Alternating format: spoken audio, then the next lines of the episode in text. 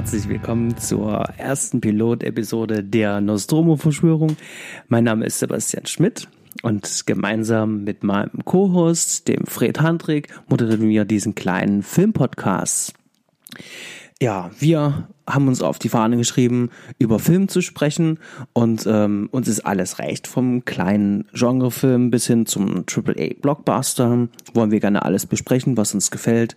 Ähm, Genau. Und wir sind relativ locker. Wir sind irgendwo zwischen Laber-Podcast, Analyse, klassischer Filmkritik irgendwo angesiedelt. Manchmal sind wir ein bisschen technisch, manchmal ähm, stutzen wir uns aufs Drehbuch oder es gibt eben halt gerade ähm, einen kulturhistorischen äh, Moment, den wir rauspicken möchten, der eben halt wichtig ist. Wir sind da halt relativ frei, laden uns dazu auch hin und wieder Gäste ein, bei uns auch schon gewesen ist ähm, der Stanley und auch die Jule.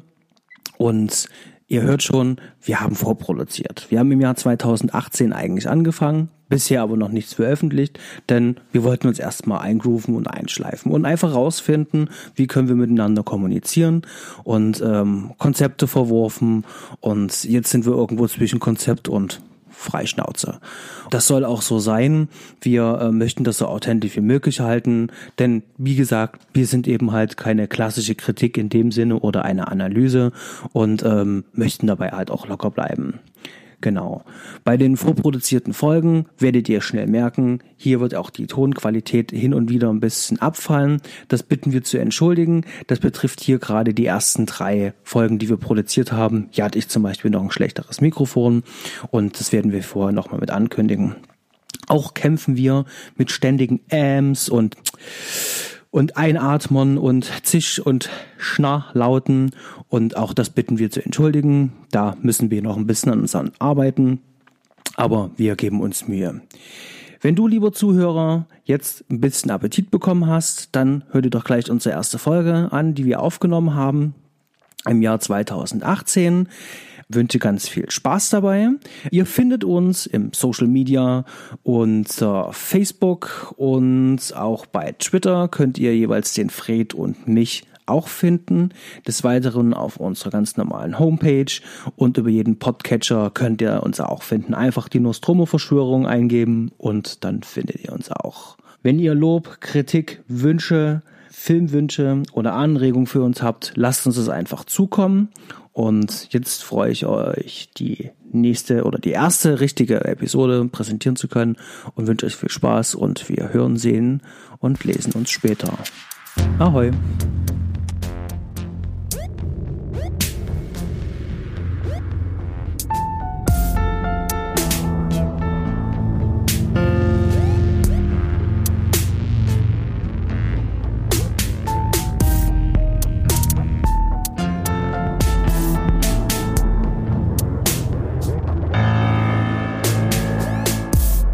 Einen wunderschönen guten Tag, einen wunderschönen guten Abend oder auch guten Morgen und herzlich willkommen zum Escape from Berlin Filmpodcast mit mir, dem Sebastian und dem unglaublichen Fred. Hallo Fred, Grüße nach Berlin. Hi, Wie Basti. geht es dir? Grüße nach Leipzig. Mir geht's gut. Wir besprechen heute ja zwei schöne Filme. Ähm, haben wir eigentlich äh, uns so eine Rubrik?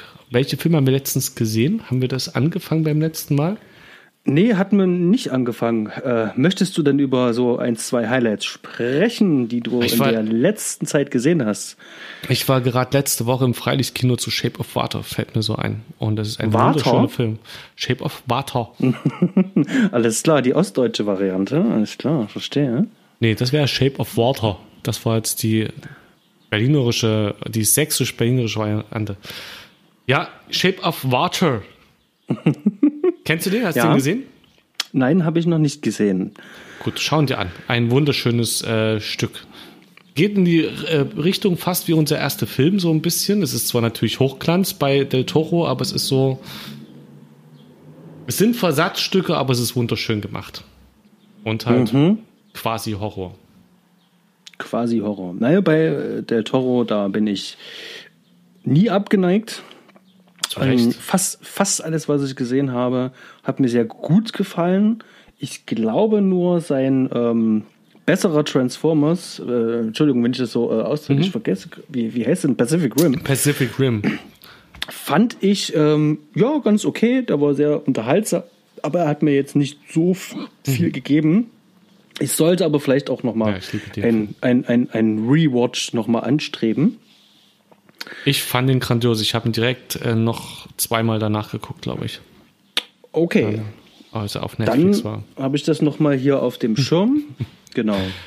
Also es ist ja, absolut flache Unterhaltung, aber es ist, es bringt alles auf den Punkt und alles das, was Transformers nicht macht, macht er halt. Alles so wie mhm. Transformers mhm. hätte sein sollen, quasi. Also du sagst, Shape of Water war jetzt so ein, so ein Highlight. Das war wirklich ein wunderschöner Film. Ich glaube, das bringt so auf den Punkt. Kein Meisterwerk, also kein geniales Stück, keine Offenbarung, es war einfach ein wunderschöner Film. Hm, sehr gut. Ja, bei dir was äh, herausragendes gesehen? Herausragendes. Ähm, wir, ich habe ähm, Phantasm, das Böse, ähm, gesehen hm, hm. mit einem Freund. Ähm, wird jetzt gerade viel äh, Werbung gemacht, da der nochmal neu aufgelegt worden ist. Ein sehr äh, kurioses Stück ähm, Horrorfilmgeschichte, wie ich finde. Sehr äh, eigenwillig erzählt, hat ein paar sehr schöne Momente mit drinne. Aber irgendwie fehlte mir da noch, äh, also zumindest ein roter Faden das ähm, hat sich mir noch nicht ganz erschlossen. Er hat halt eine ganz eigene Bildsprache. Aber der weiß zu keiner Zeit, was er wirklich will. Aber wenn, wenn man so ein Fan ist von äh, vergessenen Horrorklassikern, oder was heißt Klassikern, aber vergessenen äh, Horrorperlen, ja. kleine Filme, dann ist, sollte man da vielleicht mal ein Auge riskieren. Ja, aber jetzt so die richtige große Empfehlung, gab es da jetzt irgendwas? Ich habe es endlich geschafft, äh, mir Inside Man von hm, ähm, ja nee, nicht Inside Man, The Insider von Michael Mann. Jetzt haben wir es. Äh, Inside Man, äh, der Insider, der Insider von Michael Mann. Russell Crowe, der, oder? Ganz genau, 1999. Ja. Ähm, zweieinhalb Stunden ähm, intensiv. Ich mag auch die Art und Weise, wie Michael Mann Film inszeniert. Ja, und absolut der fesselt von vorne bis hinten. Der Cast ist, ist natürlich superb. Also hier spielt wirklich jeder oder versucht jeder den anderen ähm, an die Wand zu spielen. Also das war jetzt so das größere Highlight, aber ansonsten war ich selber mit eigenen Sachen beschäftigt, Projekte schneiden. Da ist wenig Zeit geblieben jetzt für die großen cineastischen Werke. Aber Warlock und äh, die Klapperschlange habe ich nochmal einen Rewatch gegeben und ja, über die werden wir heute sprechen. Fangen wir gleich mal an mit, ähm, sag mal, Warlock. Das finde ich gut. Den habe ich jetzt auch äh, so im Kurzzeitgedächtnis, zumindest einen gewissen Teil davon. Magst du, wenn du so frisch bist, eine kurze Zusammenfassung geben wollen? nein. okay, dann werde ich mal eine, ja, äh, werde ich eine kurze Zusammenfassung machen. Warlock war, äh, war Mann, Mann, Mann, Mann, Mann. Wird Zeit für ein richtiges Bier dieses alkoholfreie ist ähm, auf Dauer macht die Zunge ein bisschen schwer. Warlock, äh, Satans Sohn, Regie Steve Miner. Und zwar im Jahre 1691 soll der Hexenmeister Warlock hingerichtet werden. Und er schafft es allerdings, kurz vor seiner Hinrichtung über einen Zeitstrudel davon zu kommen. Und sein größter Widersacher, ähm, ein Hexenjäger, Red Fawn, schafft es ebenfalls in diesem Zeitstrudel äh, mit einzutauchen und beide werden dann in das Jahr 1989 ähm, gewirbelt und äh, der Hexenmeister ist natürlich vom Satan höchstpersönlich beauftragt worden, ähm, die äh, unheilige Bibel, die drei Teile der unheiligen Bibel zusammenzuführen. Und wenn die dann zusammengeführt werden, dann wird ein riesengroßer Masterplan vom Teufel in die Tat umgesetzt. Der Widersacher, der Hexenjäger, der Redfern, der lernt dann noch eine junge Frau kennen, die ihm in dieser modernen Welt da noch ein bisschen zur Seite steht und der Film ja, nimmt dann so seinen Lauf. So ganz grob zusammengefasst. Ja, eine junge Frau in Anführungsstrichen, oder? Habe ich was verpasst? äh, sehr schön. Ja, das äh, äh als Kurzvariante. Ähm, ich ich denke, das Wichtigste ist drin. Ähm, für alle die, die hier tatsächlich zuhören äh, und auch aufmerksam zuhören, ich gebe euch gerne den Tipp. Schaut ihn euch lieber vorher an, denn wir möchten auch ein bisschen ins Detail gehen in den Film direkt selber. Und da werden wir natürlich nicht drum rumkommen, ein bisschen zu spoilern. Das heißt also, ja, jetzt hier an der Sinn Stelle, sonst, ja. ähm, genau, schaut euch den Film an. Ähm, ich muss dazu sagen, jetzt bei diesem Film, er ist auch schon etwas älter, es gibt jetzt nicht so viel zu spoilern, also wir werden jetzt bestimmt nichts äh, großartig kaputt machen, es gibt keine großen Plot-Twists oder dergleichen, von daher, entweder hört es euch an oder ihr sagt, nein, will nicht gespoilert werden, dann schaut euch erst den Film an und kommt dann wieder zurück. So sieht's aus. Was willst du loswerden zu Warlock? Was liegt dir am meisten am Herzen, der Welt oh. zu verkünden? Ja, da geht das ja gleich richtig los. Ähm, ich hätte vielleicht äh, ähm, ganz kurz noch was zum, zum Vorverständnis äh, gesagt, ja. beziehungsweise äh, wie, wie wir dann überhaupt selber, wir beide zu dem Film gekommen sind. Ähm, ich denke, bei dir ist es ein bisschen einfacher als äh, bei mir, denn das geht bei mir doch sehr weit zurück, nämlich bis äh, in Anfang der 90er. Ähm, muss ich ungefähr sieben, acht Jahre alt gewesen sein. Da lief dieser Film ähm, damals noch auf RTL Plus im Spätprogramm. Oh oh. Bist genau. du etwa dieser besagte Junge? Weißt du, was ich meine? Und auf jeden Fall habe ich äh, diesen, diesen Film, ähm, obwohl ich ihn hätte gar nicht sehen dürfen, da doch schon gesehen. Hat mich auch zutiefst mhm. verstört und habe auch gedacht, oh, das wirst du nie wieder sehen. Aber wenn man dann junger Teenager ist und dann äh, den Horrorfilm für sich entdeckt, dann stolpert man natürlich dann auch nochmal über den Film. Das heißt also, ich habe da natürlich ähm, gute Erinnerungen, kindliche Erinnerungen, jugendliche Erinnerungen, die gesagt haben, Mensch, der Film ist eigentlich ganz cool, der hat eine schöne Thematik. Das ist genau das Richtige dann für so einen 15-, 16-Jährigen. Genau. So bin ich an den Film gekommen. Und jetzt letztens im Social Network hat eine Freundin mhm. was über den Film gepostet. Und dachte, Mensch, lange nicht gesehen. Wird doch mal Zeit hier für einen Rewatch. Gleich mal geschaut, ob man den irgendwo käuflich erwerben kann. Und habe gesehen, ja, der Film ist neu aufgelegt worden, gibt eine schöne Blu-ray-Version, ähm, Uncut. Und da habe ich gleich zugeschlagen und äh, den jetzt ähm, innerhalb kürzester Zeit zweimal gesehen. Wow, gleich richtig losgelegt. Ähm, Ihr bietet sich ja nochmal echt diese, dieser Trivia-Effekt an, den anzubringen. Ähm, mit diesem Jungen, und dem Flugsaft. Sagt dir das was? Was, was, was war mit dem Jungen? Gut, deswegen hast du das jetzt nicht verstanden, äh, den Gag. Es gab einen Teenager, der zusammen mit einem achtjährigen Jungen ähm, den Film etwas zu ernst genommen hat ah, und äh, auch gern fliegen wollte.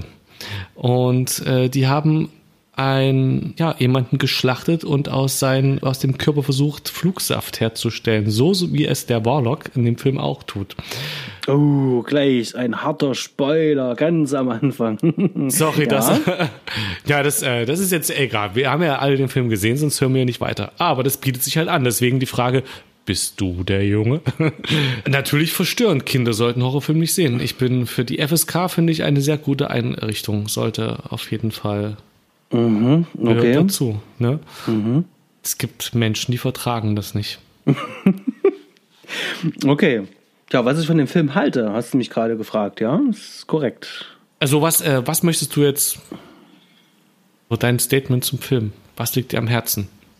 Was möchtest du dem Film sagen? Warum, warum der Film? Warum gefällt er dir? Das ist natürlich eine schöne Frage, die ich eigentlich ganz gerne dann am Schluss eigentlich okay, gerne äh, klären möchte. Vielleicht machen wir es mal ganz andersrum. Ähm, vielleicht sollten wir den Film ähm, erstmal chronologisch durchgehen. Sprich also, von wem ist denn eigentlich der Film? Wie können wir den eigentlich einordnen zeitlich? Wer hat den denn überhaupt geschrieben? Ähm, mhm, wer ist denn ja. eigentlich dafür verantwortlich? Und ähm, da möchte ich vielleicht gleich selber anfangen. Und zwar, Regie hat hier nämlich in diesem Film Steve Miner geführt. Für alle, die Steve Miner noch nie gehört haben, aber von Freitag der 13.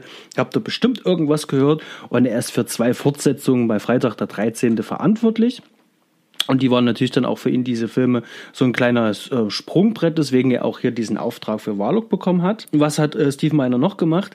Äh, er ist dann in den äh, frühen 90ern ein kleines bisschen in ein anderes Genre abgerutscht. Nicht wahr, Fred?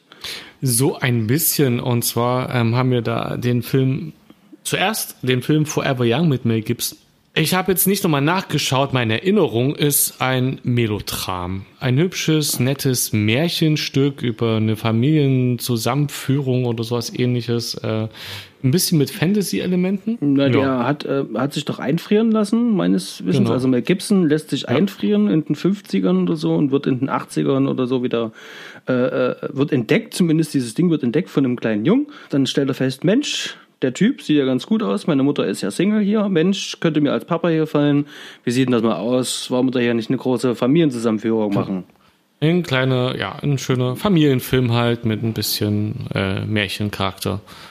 So habe ich den auch in Erinnerung. Ich habe ihn gesehen und äh, ich fand ihn nicht herausragend. Ich habe ihn, glaube ich, wesentlich später gesehen, als, also ich habe, als der rauskam, habe hab ich mitgekriegt. Mel Gibson, Krisenstar damals, hm. äh, kannte wirklich jeder, 92, und dann macht er halt so einen Film, denkt man sich, oh ja, kann ich mal gucken. Ich war zwölf oder so. Und gesehen habe ich ihn vielleicht dann vor zehn Jahren und dachte, äh, hm. hm, nett. Also hat mich überhaupt nicht abgeholt und sticht total raus. Also wenn man jetzt ne, äh, Freitag der 13. oder dann später H20 Halloween äh, Vergleich nimmt, sticht das ja absolut aus dem äh, typischen, aus der typischen Handschrift des Regisseurs quasi raus. Ganz genau. Also so richtig bekannt ähm, ist er auch mit wirklich seinen Horrorfilmen und da gehört unter anderem auch noch dieser äh, siebte Teil ähm, Age 20 mit dazu. Dafür sollte eigentlich ähm, John Carpenter, da werden wir nachher auch noch drauf kommen, John Carpenter ist hier die Regie angetragen worden für Age 20. Der wiederum hat aber gesagt, mhm. naja, wenn er mir hier eine Gage von 10 Millionen Dollar bezahlt, dann mache ich das gerne. Er könnte es sogar auch noch begründen, warum denn eigentlich genau 10 Millionen. Denn das ist ja. nämlich tatsächlich die, ähm, die, die Summe, die er aus den Tantiemen äh, bekommen hätte oder bekommen würde aus dem ersten Teil die er immer noch nicht bekommen hat. Und da hat man sich gesagt, ach nö, da findet man jemanden, der hier bestimmt etwas günstiger ist. Und ja, ja, ja da hat man sich dann für Steve Miner dann äh, en entschieden. Der hat das für ein bisschen äh, weniger Kohle gemacht. Dann sehe ich hier noch ähm, Lake Placid, Schrecken aus oh. der Tiefe. Oh hast du den gesehen? Ich weiß ich, gar nicht mehr, ob ich den gesehen habe. Also, ich bin mir nicht sicher, ob ich glaube, das war dieser Krokodilfilm mit nee, Bill Pullman. Nee, ich, ich glaube, das war Schlang. Äh, Lake Placid war, glaube ich, war das nicht eine, eine Riesenkobra oder äh, war das Krokodil? Ja. Lake Placid, ich gucke gleich mal. Ich bin mir sicher, es ist was mit dem Krokodil. Auf jeden Fall äh, Bill Pullman und ich glaube ähm, Bridget Fonda. Wenn mich ja, tatsächlich. Bill Pullman, Bridget Fonda, Oliver Platt, Brandon Gleason. Also David, nee, David Lewis habe ich da ist so. Äh, das sind schon mal gar nicht so schlechte Schauspieler.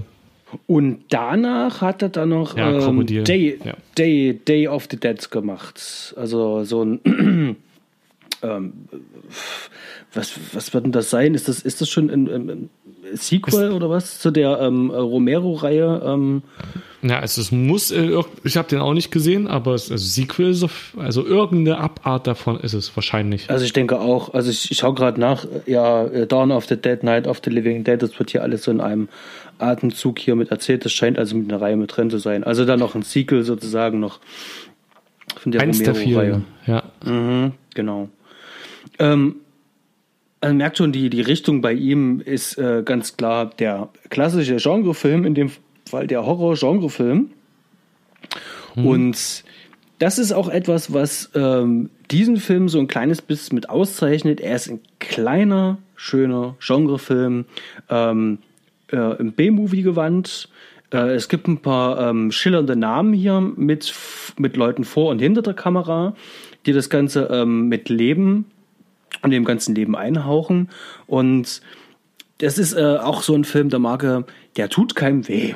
Also er hat ein paar Schockmomente mit drin, aber ansonsten ist er leichte Unterhaltung, die mich zum Schmunzeln bringt. Es gibt ein paar Entscheidungen in dem Film, die können wir ja dann vielleicht nachher noch thematisieren. Ja. Ähm, die dann auch unfreiwillig komisch wirken, auch insgesamt. Vielleicht musste dann auch Geld gespart werden, aber dann vielleicht später mehr. Aber man merkt, äh, dass hier ein ein Regisseur dran ist, äh, der diesen Genrefilm eben halt äh, belebt beziehungsweise weiß, wie man wie man das füllen kann. Ähm, ich gerade wenn man sich jetzt ähm, äh, die Story anschaut, ist ja nur wirklich sehr dünn und sehr einfach. Mhm. Klassische Tropes. Ähm, er hat meiner Meinung nach mit dem Mittel, die sie zur Verfügung hatten, da schon was Ordentliches rausgeholt, wo man nicht sagen kann, das ist super scheiße oder das ist schlecht, sondern nee, im Gegenteil, ähm, da hat er wirklich noch was ähm, Brauchbares rausgeholt. Also so in einer Nischen-Genre-Wertung würde ich jetzt sagen, sechs von zehn Punkten wohlwollend. In, in, in einer Nischenwertung würde ich dem sogar mehr geben. Ich würde ihm sogar auf IMDb mehr geben. Also ich glaube, der hat irgendwas bei sechs oder so. Ich würde ihm schon fast eine sieben geben, weil der mit so viel Liebe gemacht ist. Und da, also klar, also wie gesagt, das sind ein paar Sachen, die einfach schief laufen, aber der, der macht so Spaß, so viel Spaß, der Film. Die Ästhetik ist halt, ich habe ein paar Mal an Columbo denken müssen. das weißt sind du? aber, ja, ja, das, also mir ist auch ganz viel aufgefallen. Das hat äh, diesen, diesen Seriencharakter und ich vermute ja. jetzt auch einfach mal, das ist wirklich eine Vermutung. Ich kann auch gerne mal noch ein bisschen noch nebenbei nachschauen, aber da finde ich fast nichts dazu. Zu den Produktionsbedingungen. Für mich fühlt sich dieser ganze Film an wie eine sehr kurze Produktionsdauer. Ja. beschränkt auf wirklich wenige äh, Plätze meistens, äh, es scheint irgendwie alles irgendwo in einem Wüstenort gedreht zu sein. Sieben Millionen hatten die als Budget und das Ende der 90er, das ist schon echt wenig. Ja, also das ist wirklich okay. Also sieben Millionen, das ist schon mal eine Hausnummer. Und das er erklärt natürlich auch ein kleines bisschen den Cast. Also man merkt eben halt auch schon, da sind ganz viele Leute äh, im Cast drin, wo man sich wirklich fragt, Mensch, passen die denn jetzt auch wirklich da rein? Ähm, zumindest ging es mir auch so. Ähm, also gerade Richard E. Grant ist ja äh, ein begnadeter Overactor. Er ist ja immer irgendwie leicht drüber und in dem Film ja, stellt er das ja. ja, ja. Äh, stellt, Oh, ist mein, ja. Das oh. ist mein, mein Kontakt. Ich habe den Film früher gemocht, ich kann ihn jetzt nicht mehr gucken. Aber ja. ähm, da, da ist Richard E. Grant mein Bezug zu. Da wie der total durchdreht in diesem Film. Also Overacting pur. Ja, das stimmt. Ich mochte den als Kind auch sehr gerne und dann habe ich ihm vor Jahren, fünf, sechs Jahren, ein, ein, eine neue, erneute Sichtung gegeben und ich war ich war fassungslos über diesen Unsinn, der mir da angeboten mhm. worden ist. Vielleicht sollte ich es jetzt mhm. noch mal äh, mit dem Wissen, dass es eine mhm. absolute ähm, ähm, Trashperle ist, wenn ich das Wort überhaupt sagen kann. Katzenhawk, ähm, ja. ja hm. Es sind noch viele andere kleine Entscheidungen. Äh, was auch ganz witzig ist, ist zum Beispiel ähm, äh, Entscheidungen äh, mit den Effekten, wenn Effekte überhaupt äh, eingesetzt werden. Äh, selbstverständlich sind das alles Practical Effects, aber die sind teilweise so schlecht, also richtig schlecht. Ich sage nur, äh, wenn er fliegt. ja, so geil. Wie der über der Scheune fliegt und dann abgeschossen wird mit dieser, ähm, mit diesem, ähm, was sind das von, äh, was auf Dächern so drauf ist, dieser Wetterfahne, die zum Speer ja. umfunktioniert wird. Und dann siehst du kurz so einen Schnitt nah ran, wo du weißt, der wird jetzt an Beinen festgehalten. Ja. Siehst du einen Oberkörper, der Speer trifft ihn und dann plumpst der so langsam oder schwebt wie so eine Feder eigentlich so, so langsam zu Boden äh, röchelnd und dann wieder. Ja, und es ist vor allem auch gerade in den äh, Stellen sehr, sehr, sehr schlecht montiert, wie ich finde. Also man merkt halt mhm. auch hier, dass verschiedene Szenen aneinander gestückelt worden sind und sowas kann ich mir nur durch äh, Zeitmangel erklären. Anders macht das gar keinen ja. Sinn. Also hätte man ja, mehr Budget Zeit gehabt, halt. dann hätte man auch andere Entscheidungen treffen können. Ich weiß nicht, welche Version du gesehen hast, ob du die Uncuts gesehen hast. Leider halt nicht. Da ist ja diese doofe Story jetzt, dass du mir diese äh, Blu-ray extra zugeschickt hast und ich habe ja. die heute nicht zum Laufen bekommen. Ja. Und ich glaube, die waren, ich, ich weiß nicht, was die, ich habe mich mit den Cut, äh, mit den Schnittversionen jetzt nicht äh, auseinandergesetzt. In meiner Version wurde ein Finger abgeschnitten und das hat man gesehen. Okay, ich weiß nicht, ähm, ob das äh, Cut hast oder du auch gesehen, wie jemand in eine Zunge rausgebissen worden ist? Ich habe gesehen, wie der dieser Zungenkuss quasi ja. gemacht wird und dann wie er sich wegbewegt und die Zunge in der Pfanne landet. Mhm, Sieht man okay. noch mehr in der Uncut Version? Ein bisschen Blut dann halt. Ja, ja, aber man oh. sieht jetzt nicht direkt, wie er die Zunge aus dem Mund rausreißt, sondern man sieht diesen Zungenkuss, wie so. Ja. Und dann sieht man, wie äh, die Zunge halt in der Pfanne landet. Ja, und ähm, dann gibt es noch diese Radarszene. Mhm. Er fliegt am Radar vorbei. Der Polizist ist in dem Auto drinne und äh, da kommt da kommt irgendwas ganz Schnelles äh, angedonnert und dann ist das in dem Fall Warlock, der dann fliegt. Die habe hab ich, äh, also ich habe den Film ja beim Arbeiten heute nebenbei geguckt äh, und da ist mir das entgangen. Oh, Entschuldigung, oh, aber hey. ich, ich kenne ihn ja schon, aber das, die Szene kann ich mir nicht erinnern. Ich habe ihn auch gelauncht, ist, äh, weiß schon. Dann habe ich wahrscheinlich die Uncut-Version gesehen, ja. Alles klar. Okay. Gut, äh, dass ich das schon mal äh, ähm, im Hinterkopf habe. Genau. Was auch sehr schön ist, wo man das Budget sehr gut erkennen kann, ist in der Schlussszene, die Friedhofsszene. Ähm, das hat mich ein kleines bisschen an Ed mhm. Wood erinnert, an die Friedhofsszene, die der hat. Man hat gesehen, dass das alles eine Attrappe ist. Man hat das Map-Painting, Meth-Painting gesehen. Ähm, furchtbar ausgeleuchtet. Der ganze Friedhof sah aus wie eine Attrappe. Und ich habe mir die ganze Zeit die Frage gestellt, mag Steve Miner ähm, diese alten Ed Wood-Filme und hatte versucht, ähm, hier, hier an diesem Film das irgendwie in irgendeiner Art und Weise wiederzubeleben. Es war furchtbar schlecht. Äh, ich musste sehr viel lachen. Äh, ja. Es war in dem Fall unfreiwillig komisch, äh, aber vielleicht hat es ja, ich möchte sie mir jetzt nicht unterstellen, aber vielleicht ich glaube, also die, diese ganze Ästhetik von dem Film, also ich, es ist, ich, das ist schon, das spricht dafür, die hatten eben nicht viel Geld zur Verfügung, die mussten sparen, die mussten lange Szenen drin, er hat viel Liebe zum Detail schon reingebracht, so, also so, was an Ideen drin ist. Und ich glaube, da ging einfach nicht mehr. Da war einfach geldmäßig nicht mehr drin und die haben das Beste draus gemacht. Und ja, ich hatte irgendwo gelesen, dass das eigentlich, dass die ursprünglich überlegt haben, dass es eine Direct-to-Video-Production sein sollte. Und dann ähm, die äh, Produktionsfirma äh, beim Schauen so dieser ganzen Filme, die äh, aufs Video gehen sollen, gesagt hat, nee, wir schicken das ins Kino. Und dann Überraschungserfolg war. Mhm. Ähm, irgendwie wirkt es genauso. Also wir, wir haben nicht viel Kohle, wir machen hier einen netten Film, stecken unsere Liebe rein, aber wir müssen halt sehen, wie es geht. Lange, also lange Schnitte, ganz, äh, also weiß schon, ich habe nicht das ja, Fachvokabular, aber lang, länger, etwas längere Einstellungen, wo man sonst kürzere machen würde. Ähm, Filmmaterial und so weiter, Ausleuchtung, alles so ein bisschen mehr praktisch als gut. Es ist äh, ganz klassisch voll ausgeleuchtet, sprich also genau. die Lampen voll, voll so richtig, bei, so, genau, so richtig einer, Fernseh halt, eine Fernsehproduktion. Genau, ganz genau. Ähm, ist ein bisschen schade, ähm, das ist mir dann auch, es gibt so ein paar, äh, paar, paar Kameraeinstellungen ähm, und vor allem auch der Bildaufbau. Äh, ich dachte so, Mensch, steckt da eigentlich mehr Potenzial dahinter mhm. und habe nochmal geschaut, wer denn eigentlich der Kameramann ist. Und der Kameramann oh. hat jetzt, äh, hat ja nur äh, keine weiße Weste. Also er hat ja nur ein paar Sachen gemacht. Unter anderem hat er ja auch. Hm? Mad Max hat er gemacht, 1979, Ui. George Miller. Nur den, nur den, ersten, ja?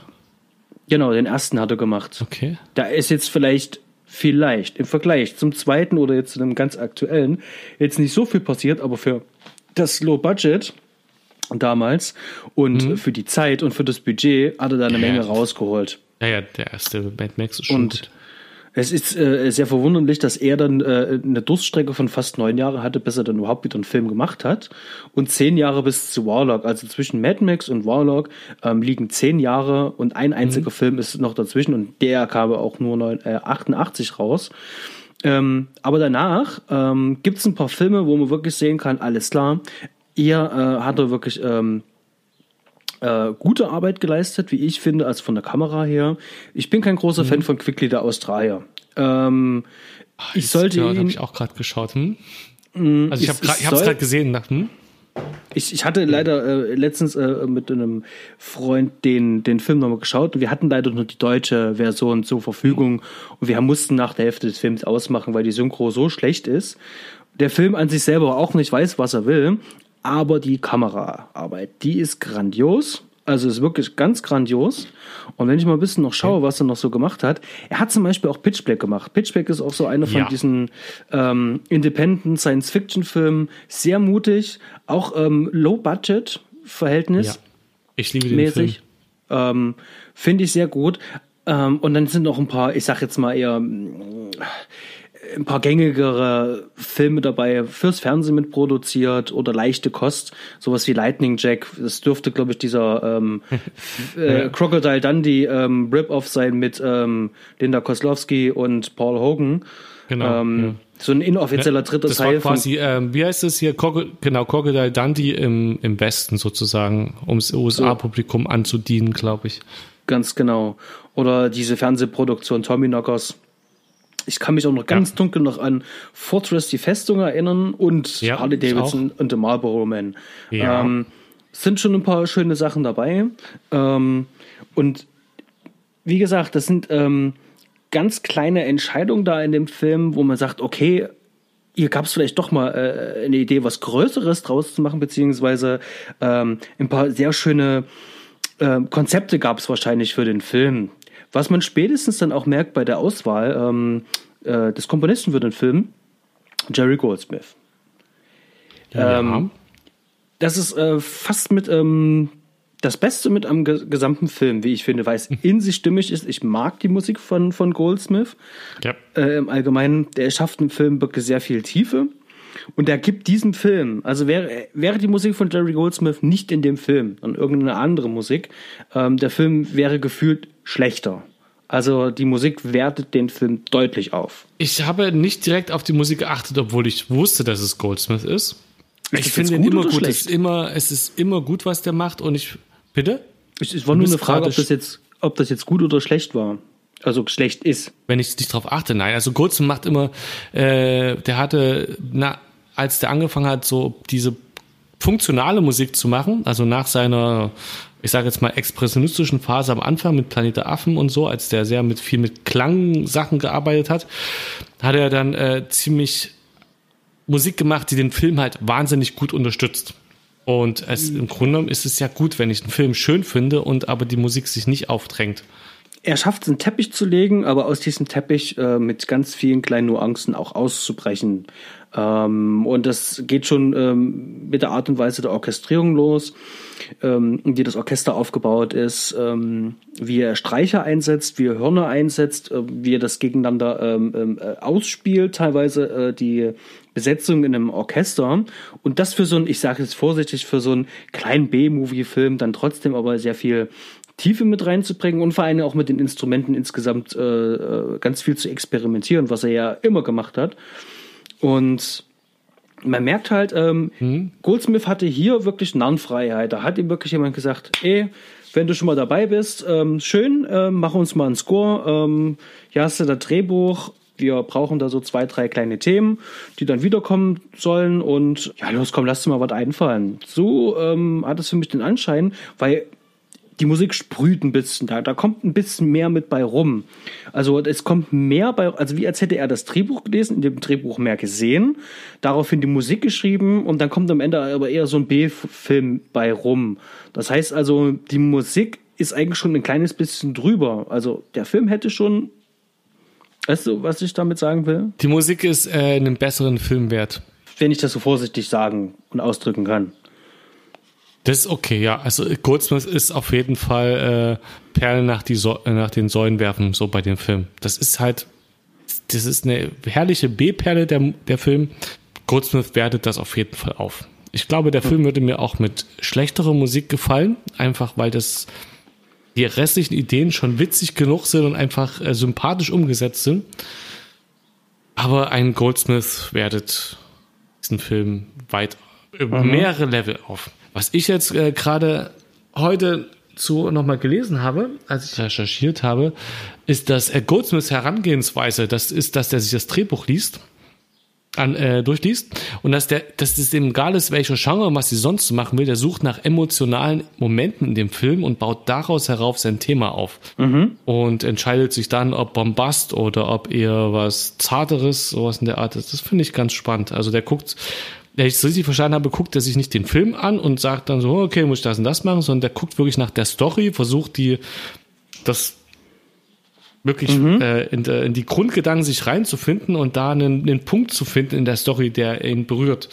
Mhm. Und dann zu wissen, was, äh, wie er die Musik anpacken muss. Ja, das ist auch was, was ich äh, nie ganz verstanden habe. Äh, vielleicht geht es dir auch ähnlich, aber der, der, der typische Prozess des ähm, ähm, Score-Schreibens äh, passiert ja erst nachdem der Film geschnitten ist. Das heißt, es ist nicht wirklich viel Zeit ähm, zwischen ähm, Schnitt und Veröffentlichung. Und manchmal muss innerhalb kürzester Zeit nur ein Monat, muss ein fertiger Score sein. Mhm. dann sollte er nicht nur geschrieben sein, sondern sollte auch ähm, aufgenommen, dirigiert werden. Dann geht der Film raus und äh, da stellt sich mir auch immer immer die Frage, wenn ich als Regisseur eine Idee für einen Film habe, äh, oder jemand anderes hat eine Idee zu dem Film, sagt aber, hey, hier, äh, wir brauchen ja dich, du sollst inszenieren, dann mache ich mir ja Gedanken auch darüber und vor allem, wie, ähm, wie stelle ich mir das Ganze auch musikalisch vor? Das sollte doch ja eigentlich mit ja. dazugehören, als wäre doch eigentlich schon in der Vorproduktionsphase ja. doch eigentlich äh, die richtige Möglichkeit, hier schon über Themen oder eben halt keine Themen zu sprechen, sondern einfach nur ähm, in durchlaufenden ähm, ähm, Untermalungsscore oder je nachdem, welche Richtung. Aber ja. dass man das äh, vorher halt festlegt, ähm, ist Aber verwunderlich. Ist, also ist das so, da steckst du, ich, ich kenne eher die Gegenstories, weil die halt spannend sind. Ich meine, mein, mein liebstes Beispiel ist Ennio Morricone und Spielmusik vom Tod, einer meiner absoluten Lieblingsfilme. Mhm. Da, äh, da ist es ja genau andersrum gewesen. Da haben sich noch bevor das erste, der erste, die erste Szene gedreht wurde, haben sich ähm, Sergio Leone und Ennio Morricone zusammengesetzt, haben die Themen für die Figuren ausgearbeitet. Ennio Morricone hat die Musik geschrieben, die haben die aufgenommen und beim Drehen hat äh, Sergio Leone die Musik laufen lassen, genau. damit die Be Bewegungen dann äh, synchron zur Musik passieren von den Schauspielern. Genau. Ein absolutes Extrembeispiel. Aber äh, Mr. Pipe Fiction, äh, Tarantino hat die Musik auch schon äh, längst ausgesucht, bevor der einen Film macht.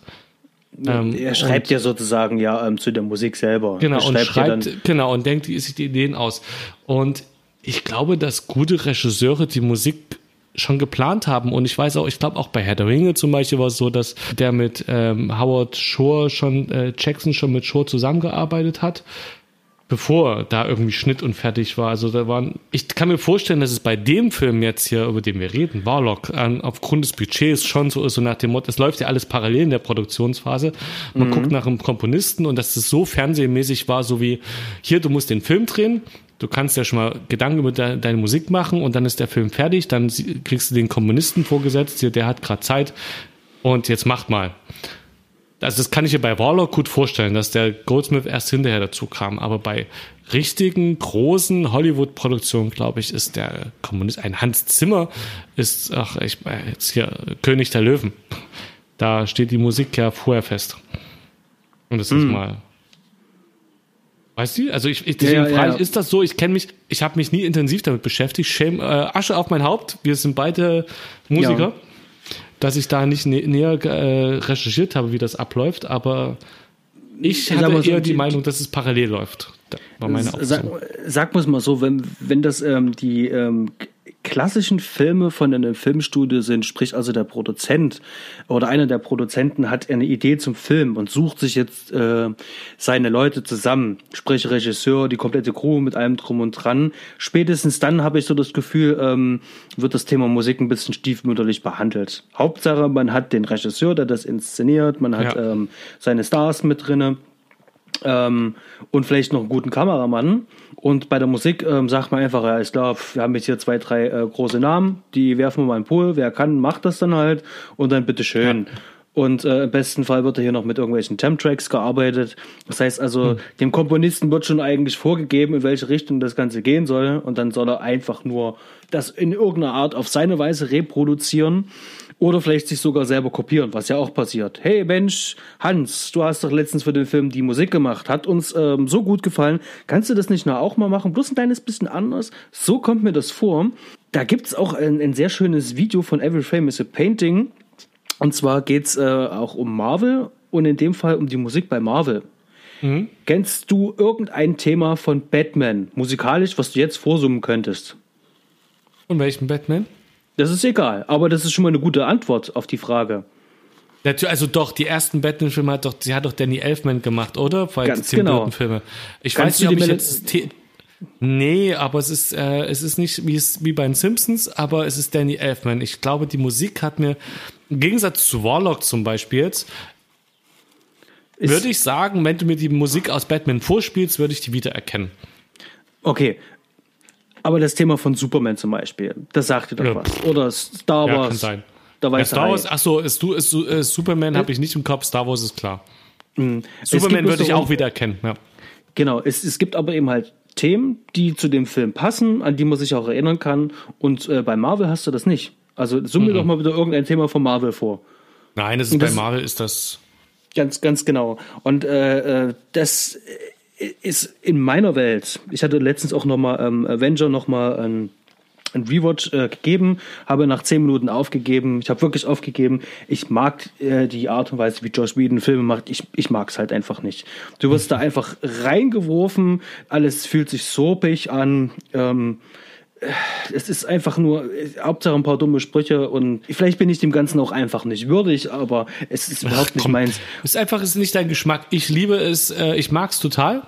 Ich mag auch vieles von Joss Whedon gern. Es ist halt einfach nicht dein Ding. Die Musik ist unwichtig. Ich finde es, ich finde gerade, ich finde es gut. Ich finde es aber auch nicht genial. Ja, ich finde es aber auf jeden richtig Fall, gut Unterhaltungsfilm, ja.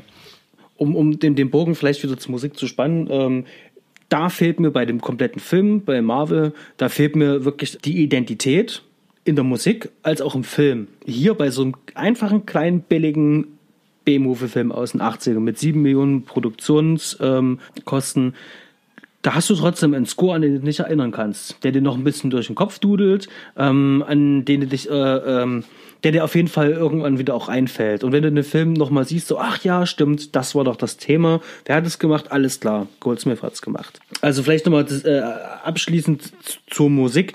Ähm, ja, es wertet halt auf, hatten wir schon mal heute festgestellt.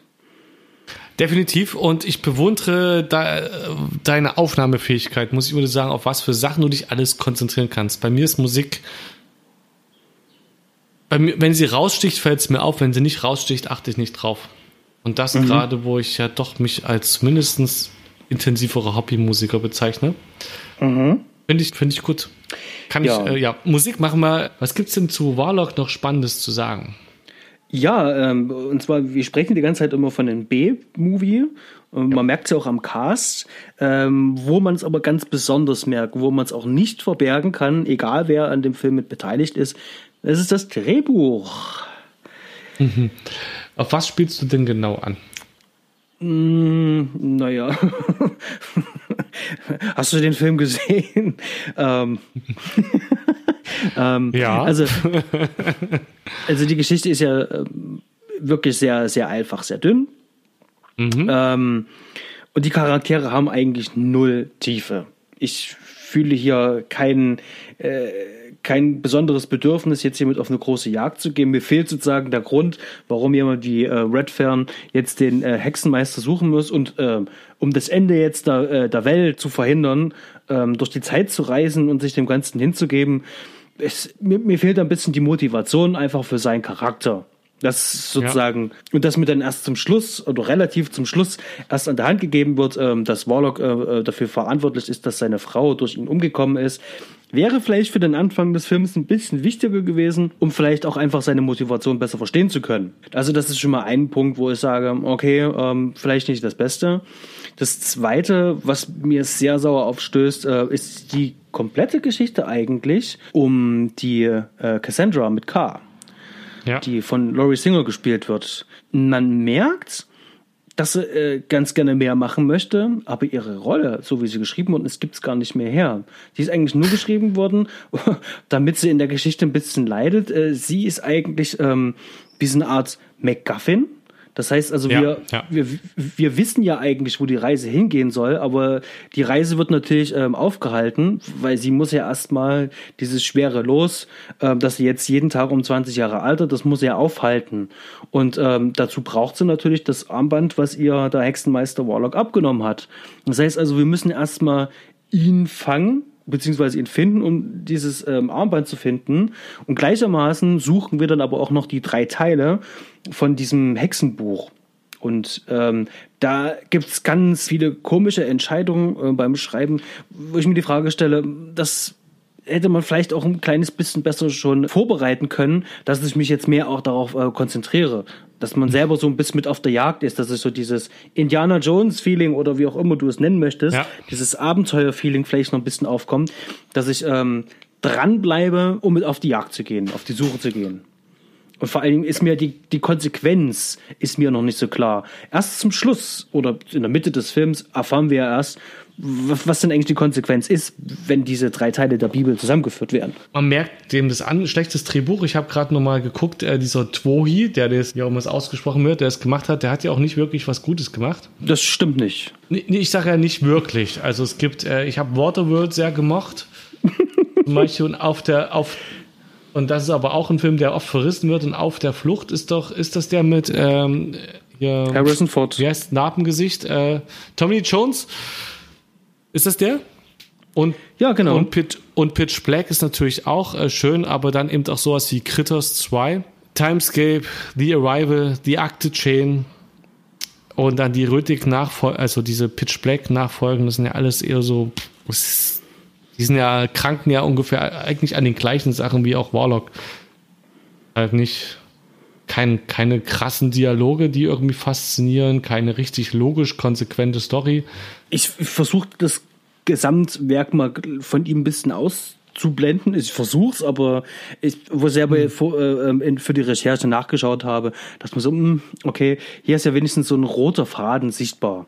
Äh, es ist ja. nicht gänzlich schlecht, aber er arbeitet mit den einfachsten Trophs, ähm, Charakteren. Das ist ein kleines bisschen Drehbuch schreiben, ähm, eins und eins. Und da kommen wir dann leider zu dem Punkt, dass dann der, der Cast, also die komplette Besetzung für den Film, ähm, da nicht äh, noch ein bisschen mehr rausholen kann. Nee, im Gegenteil, es wird eben halt, äh, gerade was die Männer betrifft, in dem Fall Richard E. Grant mhm. und Julian Sands, übertrieben. Also alle beide sind immer drüber. An einigen Stellen ist es, ist es sehr witzig und an anderen Stellen habe ich dann manchmal so die, hm, naja, das war jetzt aber gerade ein bisschen too much. Ich weiß nicht, wie ging es dir denn beim Film gucken? Hattest du auch solche ja, Momente?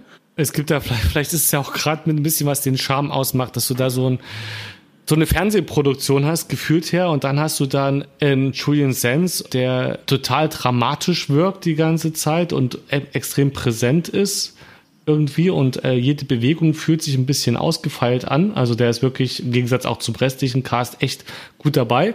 Und dann, oder auch ein Richard E. Grant, der so typisch eben vollkommen theatermäßig agiert. Also so überhaupt nicht wie einem Filmschauspieler, finde ich auch meist öfter mal bei dem, sondern sehr mit krass aufgerissenen Augen immer und muss immer irgendwas wackeln. Wirkt immer wie so, ein, äh, so eine Comicfigur, so ein bisschen äh, aufgedreht. Ja, dann hast du gesagt, diese etwas preiswertere Fernsehästhetik, das äh, wirkt, äh, ich finde äh, es hat halt seinen Charme. Also es ist nicht komplett unstimmig, sondern diese leichte Unstimmigkeit erzeugt irgendwie so einen ich möchte es weitersehen, ich möchte es weiterverfolgen. Bei mir zumindest. Ja, der, der, der Film schafft sie dann trotzdem, da ja auch so ein kleines bisschen, ist es ja eine Reise, wir sind, ist so ein halber Roadmovie. Ähm, du ja. bist ja dann unterwegs, du wirst ja dann in dem Fall ja auch mitgenommen. Und es sind ein paar sehr schöne Einfälle mit dabei. Also es gibt viele gute Szenen, an die ich mich immer noch entsinnen kann. Und auch eine, die auch seit meiner Kindheit wirklich hängen geblieben ist, das ist auch die ähm, Flugtrank-Herstellungsgeschichte. Mhm. Ähm, die ja komplett unblutig ist, sondern alles spielt sich ja, was den Herstellungsprozess äh, betrifft, ja komplett in deinem Kopf ab. Ja. Und das äh, lässt einem wirklich so einen schönen kalten Schauer über den über den äh, Rücken gleiten. Ich denke da häufiger noch dran und äh, ich hatte es letztens ja, wie gesagt, schon mit einem Freund geschaut und hatte ihm vorher äh, diese Szene von dieser Szene erzählt. Und er fand das so gut, dass er gesagt hat, los komm, wir schauen uns den jetzt einfach an. Mhm. Also das war sozusagen der Trigger für ihn zu sagen, hey, das klingt interessant, das würde ich mir anschauen. Ansonsten gibt es ein paar schöne One-Liner, also gerade von Julian Sands. Wenn er dann einfach reinkommt, ich sage guten Abend, auch wenn dies ungerechtfertigt erscheint. Und sich Zutritt äh, in diesem Fahrhaus da verschafft. Ansonsten kleine Perle, paar komische Entscheidungen. Man sieht ihm die Produktionskosten an, dass er schnell und vor allem billig gedreht wurde. Ja, ich glaube, vielleicht macht es auch bei dem Film den Charme aus, dass eben gerade, dass es halt passt, weil die aus einer anderen Zeit kommen, weil die halt aus 1600 irgendwas kommen und so und so nicht reinpassen und man das dem abnimmt. Dadurch ist es okay, dass die halt nicht reinpassen in den Film, dass die so overacten. Und es ist eine Perle. Du bist gerade weg bin gerade verwirrt. Hörst du mich noch? Ich, ich höre dich wunderbar. ich sehe dich halt nicht mehr. Ah ja. Also, du siehst mich hallo? aber noch. Ich bewege mich noch. Ich, ich winke dir zu. Ja. Gut, perfekt. Ja, ja. Dann, was ich noch, äh, gerade wo wir bei der Besetzung sind, interessant fand, ist, dass die ursprünglich genau entgegengesetzt gedacht waren, dass Julian Sands den, den Hexenjäger spielen sollte, den Guten, und mhm. Mr. Grant den Bösen spielen sollte, was ja auch eigentlich erstmal besser passt. Das ist nicht der typische Schauspieler, den man für die Heldenrolle besetzt. Und dass der Regisseur dann eben spontan geswitcht hat nach dem Casting irgendwie und das be bewusst entgegen des Typischen besetzt hat. Das ist sehr interessant. Weil ich finde, es wirkt, es wirkt gut. Also auch Sense ist einfach schon fast grandios in dem Film.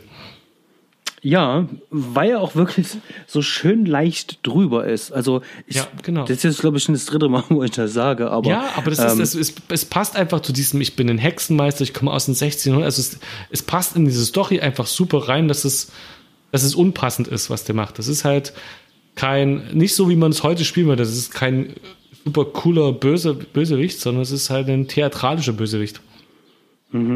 Ich weiß nicht, ob dir das aufgefallen ist. Wie findest du denn eigentlich den, den, den Seitenhieb auf ähm, Homosexualität in dem Film? Ah, das war am Anfang, weil der schwul war, oder gab es noch einen anderen, den ich verpasst habe? Ja, also eben halt, weil äh, äh, die Anfang, also gerade am Anfang, äh, die ihn sozusagen da äh, retten und in dem Haus sozusagen dann aufnehmen, mehr oder weniger. Wie hieß denn der Typ? War Ähm, nur zu kurz die Rolle. Und dann, aber der Typ halt, bei dem, der Mitbewohner von der Cassandra, es war der Mitbewohner, ne? Ja, Chess heißt der, glaube ich, oder so. Das Genau. war Chess.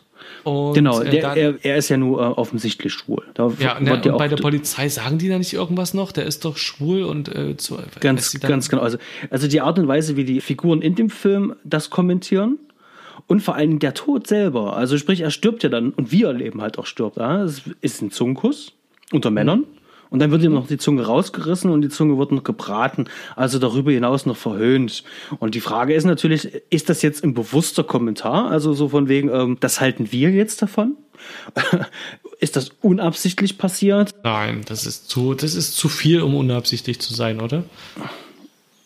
Ich, ich, ich, ich, ich, ich persönlich finde das tatsächlich auch. Also, ähm, das ist ein sehr eigenartiges Statement.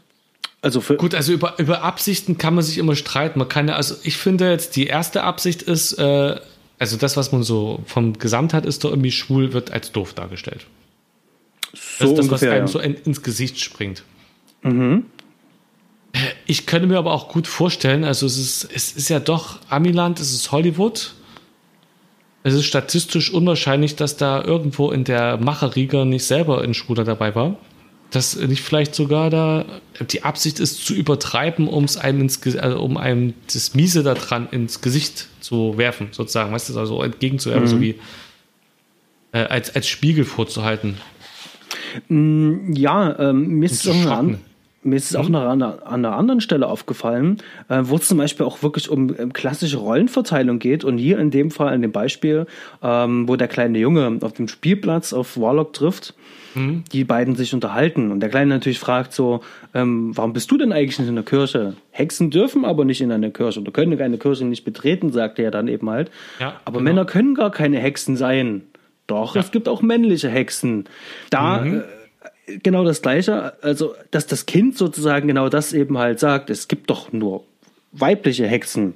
Schon das, das, das eine. Und dass dadurch, dass er sich sozusagen jetzt outet, dass er sozusagen eine männliche Hexe ist, obwohl dieses, dieser Begriff ja eigentlich, wie in dem Film etabliert, nur für Frauen besetzt ist, zum Schluss auch einen qualvollen Tod sterben muss. Weil er sozusagen, äh, also weißt du, worauf ich hinaus will? Ja, aber es wird ja so ein bisschen, ich meine, du kannst doch sagen, es ist das Kind, was das sagt und er als der eigentlich, ich finde, der, der Held irgendwie, also dem, dem man, ich finde Richard E. Grant nicht sonderlich sympathisch. Ich finde irgendwie faszinierend halt, äh, also den Julian Sense. Irgendwie ist in dem Film so dieses faszinierend ja, dieses, dass man sich mit dem Bösen ein bisschen warm wird. Weißt du, ich meine? Dass man den so spannend findet. In dem Fall ist ja das Kind sagt das und er als der über den Dingen stehende Hexenmeister ist halt die männliche Hexe. Dann ist auch noch ähm, die äh, Sympathieträgerin, ist ja auch die Cassandra und die sagt der Pol Polizei zum Beispiel, als sie sagen, irgendwas, der, er steht ja nicht auf Kinder, ist ja kein Perverse, sondern schwul oder sowas. Das ist ein, Un- Sie sagt direkt so, das ist ein Unterschied. Ja? Ja, ja.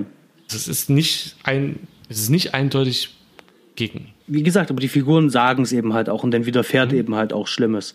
Und das und dagegen wird sozusagen nur ein einziger Satz eben halt gestellt. Ja. Es, es geht um die, hier in dem Fall wirklich um die Verhältnismäßigkeit im Film, wie der Film damit umgeht. Und ein einziger Kommentar äh, nur dagegen zu halten, weißt du, äh, hm, also das ist wirklich nur eine Randnotiz, wo ich gedacht habe, okay, ähm, das ist vielleicht äh, ein Thema wert. Ähm, vielleicht ähm, ähm, habt ihr Zuhörer ja auch eine ganz andere Meinung dazu. Ähm, lasst uns einfach wissen, schreibt uns das, ähm, kommentiert's oder ja. ja, Würde mich äh, mal interessieren.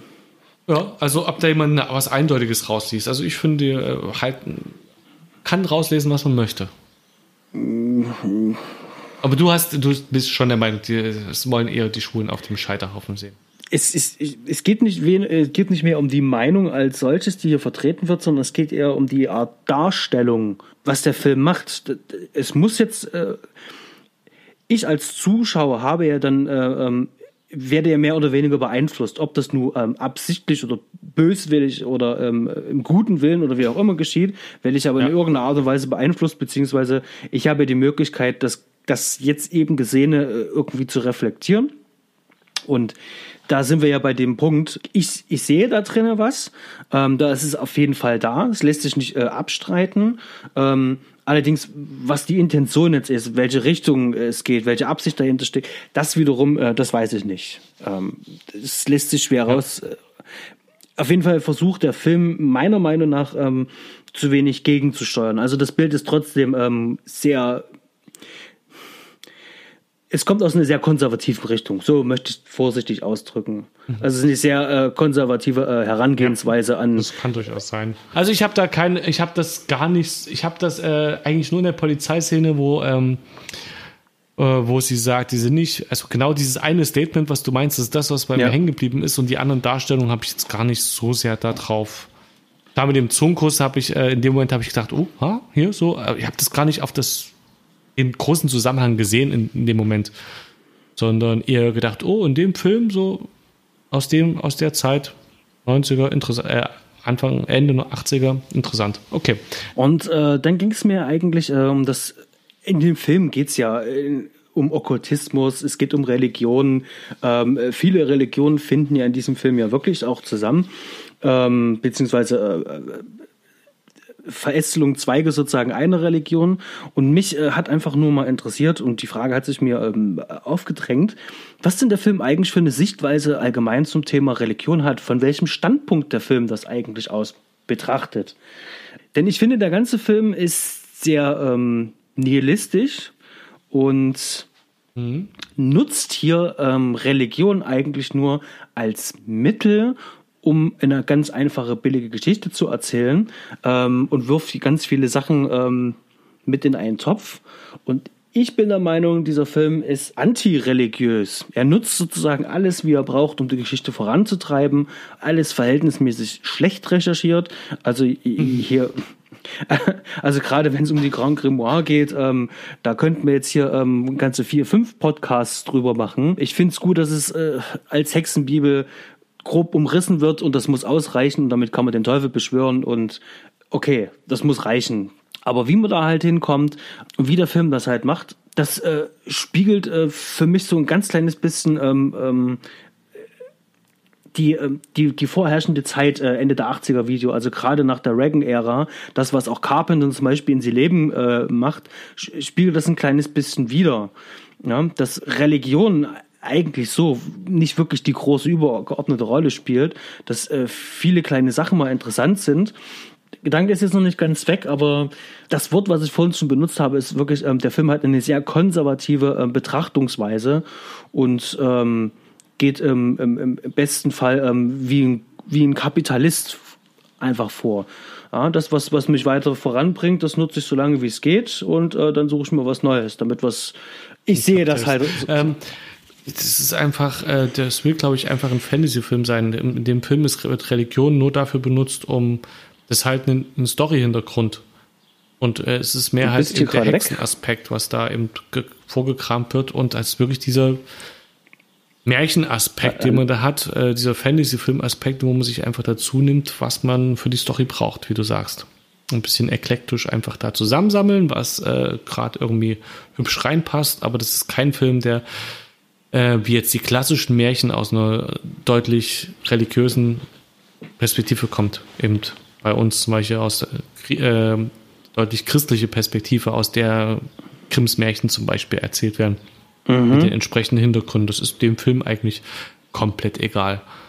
Das, der nimmt es einfach gegeben an, dass man weiß, es, wurde, es gab mal Hexen oder es, man nahm an, dass es Hexen gab und ähm, dass die äh, da irgendwie was mit dem Christentum zu tun haben könnten, dass es von dem nicht gemocht wurde und äh, das wird einfach zusammengeworfen. Hm. Also ja, ich, ich denke, das spielt mit rein. Du sagtest gerade, ähm, du würdest es auch ganz eher auch als Fantasy-Film einordnen. Ja, das hat einen absolut, äh, was, Fan, doch, es hat, äh, es hat diesen mehr, also nimmt halt vor allem diesen, dieses Hexen-Dingens mit Zauberbücher, Zauberer, Hexen, Zauber, und das ist das, kann man sagen, das Thema des Films, aber das äh, auf jeden Fall der Aufhänger, woran sich die ganze doch, also wo man sagt, so, wenn ich wissen will, in welche Richtung der geht, dann ist das ein, nimmt er die Märchenkomponente, es gibt halt Hexen und erzählt halt im Grunde genommen ein Märchen, wie man gegen die Hexe kämpft wie die Guten gegen die Hexe kämpfen und gegen den Zauberer kämpfen. Das ist schon Fantasy in die jetzige Zeit gebracht. Äh, ich überlege gerade, was also in die Richtung geht. Märchenfilme, wo, aber da gibt es ja einige, wo quasi Märchenfiguren in die heutige Zeit äh, katapultiert werden. Ich überlege gerade Bandits oder so, oder Time Bandits von äh, Terry Gilliam. Mhm. So mit einem Jungen ich habe jetzt gerade nicht die ganze Story, aber das sind ja auch diese ganzen äh, aus dem Ritterzeitalter, die dann irgendwie in die äh, Gegenwart geworfen werden. Oder wo auch alles durcheinander geworfen wird. Also ich, ich finde, empfinde das schon als stark Fantasy, äh, Märchenfilme, Märchenfilm-Anleihen mit ein bisschen Horror gemixt und mit modernen Thriller-Elementen. Also überhaupt ein wilder Mix. Road-Movie ist dabei, Thriller, wie gesagt, Märchen, schön, was irgendwie witzig klingt. Ich habe gerade mhm. mal noch geguckt nebenbei, was in 80ern so, in welcher Tradition der steht von Fantasy-Filmen zum Beispiel. Also kurz vorher war sowas wie Willow, ganz viele Filme, die ich nicht kenne. Beetlejuice, Big. Also ich habe gerade überlegt, ob das da irgendwie, ob es da vielleicht in der Tradition irgendwas gibt. Ich meine, He-Man finde ich äh, noch ein bisschen ähnlich als Kindervariante. Also was aus den, aus den 80ern, weißt du, was, so, was ich irgendwie vergleichen würde mit dem Film. Irgendeine Form, so assoziativ. Mhm, okay. Ich sehe dich nicht mehr schon eine ganze Weile. Du siehst mich immer noch? Ich sehe dich und alles schön hier. Ja. Kann deine, ähm, deine fragenden Blicke nicht sehen. Ja. vielleicht noch ein kleines Fazit äh, ähm, zum Film Warlock, Satans Thron von dir. Ein Fazit äh, davon, äh, ich finde den Film sehr schön für einen äh, gemütlichen Abend zum Abspannen mit einem Bier und sich einfach freuen über, darüber, dass Leute mit wenig Geld versucht haben, viel zu machen, trotz aller Kontroversen, die du jetzt aufgeworfen hast. Doch, kann ich so weit unterschreiben. Ähm, füge den wirklich auch mit hinzu. Der Film war auch schon, als er rauskam, äh, äh schlecht gealtert, was aufgrund der schlecht, aufgrund der äh, wirklich sehr schlechten Effekte mit äh, zurückzuführen ist und auch das ganze Setting wirklich sehr seifenopermäßig ist. Hin und wieder trotzdem ein paar sehr schöne Einstellungen gibt, eine sehr gute Bildsprache hat. Das ist auch wirklich was, wo man sagen kann, äh, das hebt dann doch so einen Film noch von so einer Serie noch mit ab. Sehr gute Bildsprache und ähm, äh, ganz viele kleine Einzelleistungen, die hervorstechen, ähm, machen den Film wirklich zu so einem ganz kleinen ähm, Genre-Highlight. Ähm, man muss ihn nicht gesehen haben, aber wenn man die Möglichkeit hat, dann sollte man sich das ruhig gerne mal geben, weil ja. die, was, was geht der Film? Knapp 100 Minuten. Also. Ja, der ist, äh, der ist relativ kurz. Ich meine, wer muss ihn nicht gesehen haben? Ich muss sagen, echt, es kommt darauf an, welches Genre man mag. Wenn man, also ja. so ein bisschen Horrorfilm mag und wenn man ein bisschen so den B-Movie-Charme mag, dann ist das schon einer von denen, die man gesehen haben sollte. Also auf jeden Fall ähm, für die Genre-Fans, die ihn noch nicht kennen, ähm, eine Empfehlung und für alle anderen, die sagen, okay, äh, so ein äh, okkultistisches Thema finde ich ganz nett, das kann man mal gesehen haben, dann schaut euch halt mal den Film an.